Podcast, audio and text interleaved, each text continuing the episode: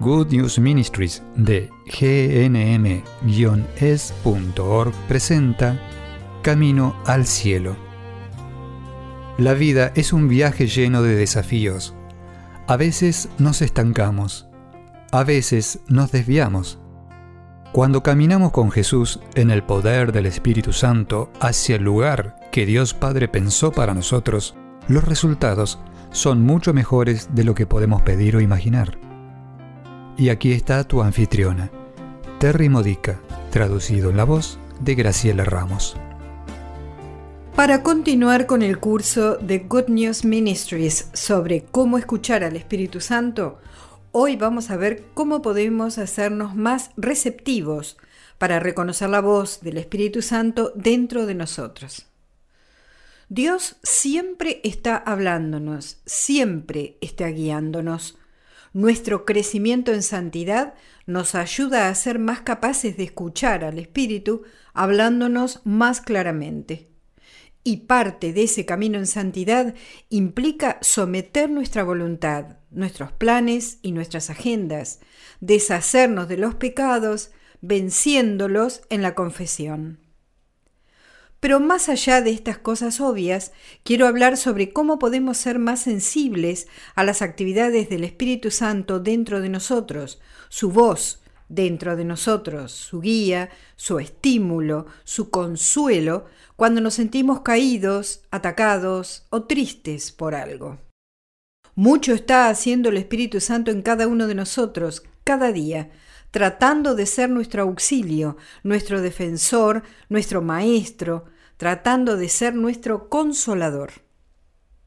Hay muchos nombres dados al Espíritu Santo y necesitamos cada una de estas características del Espíritu para tener la mejor vida posible aquí, en esta tierra, para tener la vida abundante que Jesús prometió, la vida activa, que proviene del Espíritu Santo, donde tenemos energía y gozo para hacer incluso las cosas más difíciles. Para ser más sensibles a este accionar del Espíritu dentro de nosotros, hay una serie de herramientas que podemos usar. Una herramienta es la adoración y la alabanza. Por ejemplo, cuando estoy pasando un momento difícil en particular, siendo atacada por otras personas que están acusándome falsamente o interponiéndose en los planes de Dios, o al menos tratando de hacerlo a veces, lo que hago es salir a caminar.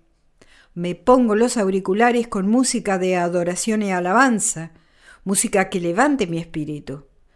Esto me ayuda a estar más conectada con el Espíritu Santo, especialmente si también comienzo a cantar, porque el cantar nos abre a Dios y nos levanta. Probablemente has escuchado la expresión que cantar es orar dos veces. Es doblemente más poderoso que la oración hablada, porque el canto nos abre a las gracias de Dios que creó la música en primer lugar. Hay algo que la música hace a nuestros cerebros, que nos ayuda a estar más conectados con lo que Dios está haciendo, con lo que el Espíritu Santo está haciendo dentro de nosotros. Otra cosa que podemos hacer es frecuentar la Santa Eucaristía. Si podemos ir a misa en medio de nuestro proceso de descubrir cuál es la voluntad de Dios, es una magnífica oportunidad para volvernos más sensibles al Espíritu Santo. Porque cuando entramos en la misa, abandonamos las cosas del mundo que trajimos con el rito penitencial, las oraciones, la homilía, las lecturas de las escrituras y las oraciones eucarísticas, finalmente la Eucaristía en sí misma, Jesús estará más poderosamente presente para nosotros en esos momentos. Que las aventuras de la vida en el Espíritu Santo sean cada vez más activas para ti y que Dios te bendiga. Has escuchado a Terry Modica de Good News Ministries, traducido en la voz de Graciela Ramos.